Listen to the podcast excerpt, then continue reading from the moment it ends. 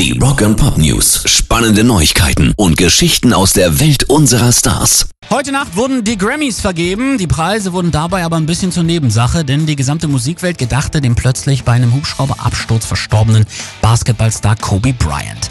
Moderatorin Alicia Keys würdigte ihn genauso wie viele der auftretenden Musiker, unter anderem eben auch die gestern ausgezeichneten und im Vorfeld auch heiß erwarteten Aerosmith zusammen mit Run DMC.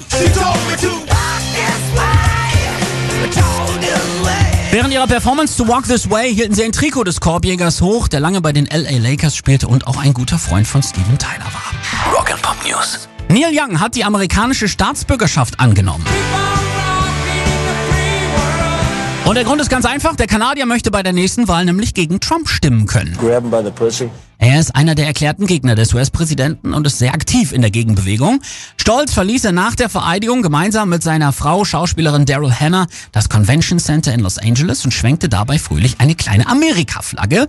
Die Einbürgerung in den USA unterliegt besonders strengen Auflagen, beinhaltet mehrere Interviews und Tests. Außerdem muss man schon viele Jahre dort leben und auch Steuern zahlen.